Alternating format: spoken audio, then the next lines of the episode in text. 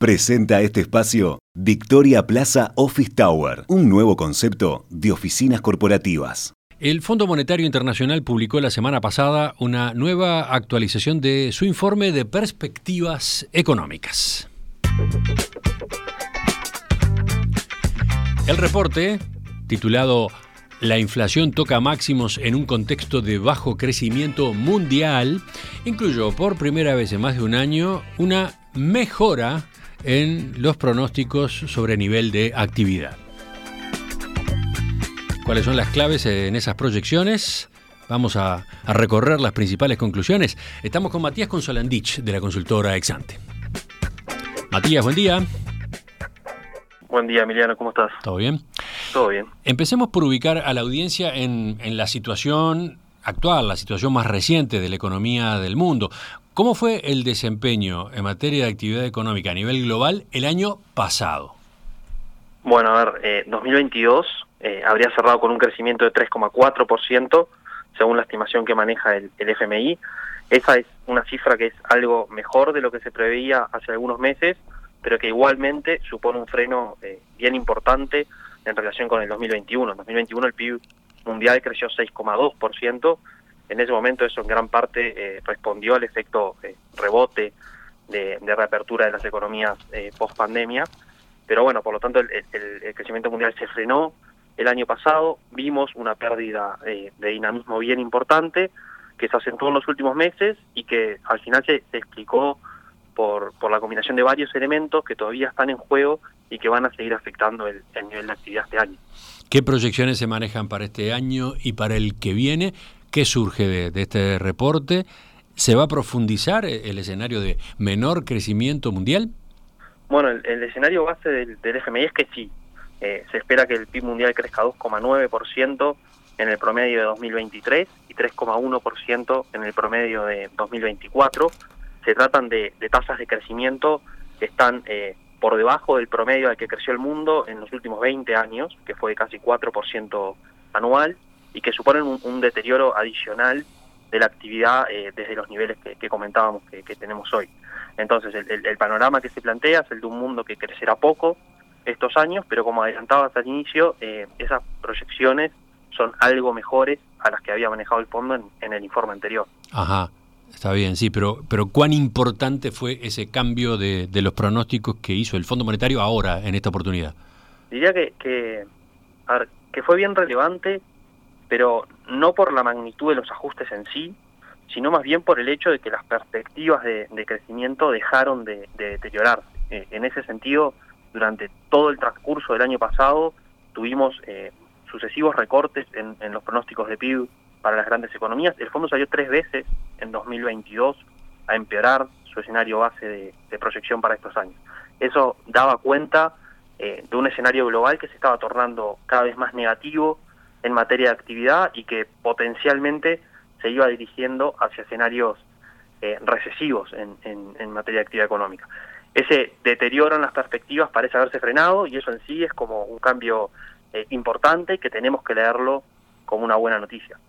Puntualmente la, la proyección para la economía mundial se revisó en dos décimas, hablar en dos décimas, de 2,7 a 2,9% en, eh, este año. Ese es el número general. Veamos ahora cómo se descompone, cómo se descompone ese pronóstico de, crecimiento para la economía mundial, ese 2,9, eh, de qué manera eh, se da a nivel de los principales bloques, vamos por, por zonas del mundo.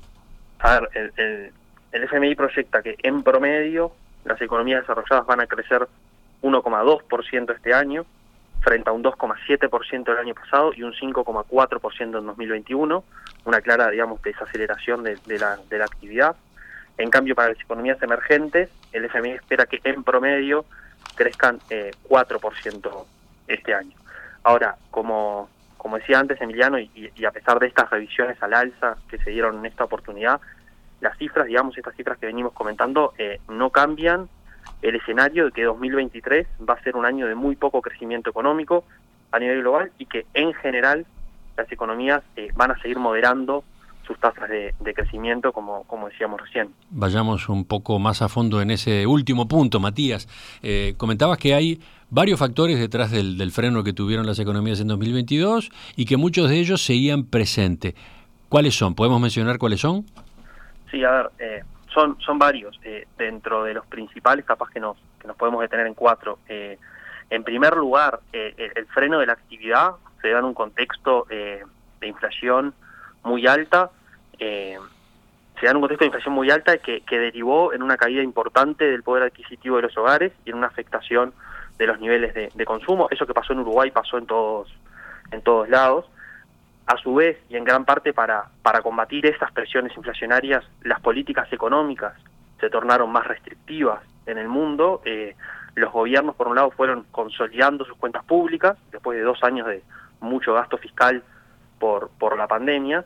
Y después, por otro lado, los bancos centrales subieron las tasas de interés. Esto último implica, digamos, condiciones financieras más restrictivas que tienen costos sobre el nivel de actividad. Y a todo esto se sumó a principios de año la guerra en, Ucrania, que entre varias otras distorsiones que generó a lo largo de los meses provocó una, crisis energética importante en Europa, con consecuencias recesivas para sus, economías y con repercusiones para todo el resto del mundo.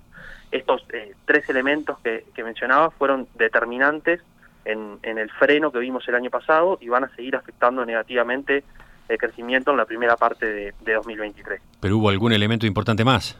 Sí, el crecimiento, digamos, el poco crecimiento que vimos en China. Eh, la política de, de COVID-0 que llevó adelante, digamos, China implicó que la segunda economía más grande del mundo estuviera operando con, con niveles muy bajos de, actividad durante buena parte del año pasado. De hecho, los datos oficiales que se conocieron hace algunos días marcaban que en 2022 China creció solo 3%. Eh, 3% es una cifra, digamos, muy baja en comparación con el ritmo de crecimiento que veíamos en China antes de la pandemia, que no eran aquellas tasas chinas de, del orden del 10%, pero sí eran tasas más entre 6 y 7% anual. Es una tasa, tasa tan baja, la de 3%, casi tan baja como la que vimos eh, en 2020, digamos, cuando empezó el COVID, China creció 2,3%, entonces vimos un crecimiento realmente bajo. Eh, la reversión de este fenómeno, es decir, las perspectivas de reapertura para la economía China con los anuncios en diciembre de, abandonar las, restricciones, es la principal razón que está atrás de la mejora en, en las proyecciones económicas para este año. ¿Y para China concretamente qué es lo que está proyectando el Fondo Monetario? Bueno, está abordando un aumento de 5,2% del PIB este año y de 4,5% en 2024. Como decíamos, esto es, es, una aceleración, digamos, frente a la tasa de 3% que, que vimos el, el año pasado. De hecho, podríamos decir que China va a ser el principal motor del crecimiento mundial este año y va a ser de las pocas economías que va a crecer más en 2023 de lo que lo hizo en, en 2022. Para terminar, Matías, y, en síntesis, eh, ¿cómo valoran ustedes en Exante esta, esta nueva actualización del Fondo Monetario de sus proyecciones internacionales? Bueno, eh, a ver, eh, estos, estos pronósticos que venimos comentando implican un contexto de bajo crecimiento a nivel global, pero no suponen un escenario recesivo. Entonces, en, ese sentido, desde la perspectiva de Uruguay, un contexto en el que la economía mundial se frena, y eso es eh, suficiente como para que las presiones inflacionarias sean de manera, eh, digamos que, relevante, sin llevar a una recesión fuerte, sería un desenlace bastante exitoso al problema eh, inflacionario. Ahora, los riesgos de que terminen ocurriendo escenarios negativos como este están, digamos, muy presentes, siguen estando muy latentes, pero el informe del fondo eh, plantea que esos riesgos parecen haberse como eh, moderado en, en los últimos meses.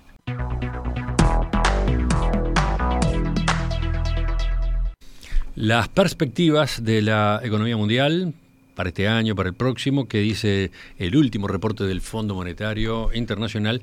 De eso conversábamos en estos minutos con Matías Consolandich de Exante. Matías, gracias. Nos reencontramos con ustedes esta semana, pero con algún otro tema, ¿te parece? Gracias a ustedes, sí, hasta la próxima. En perspectiva, periodismo profesional e independiente.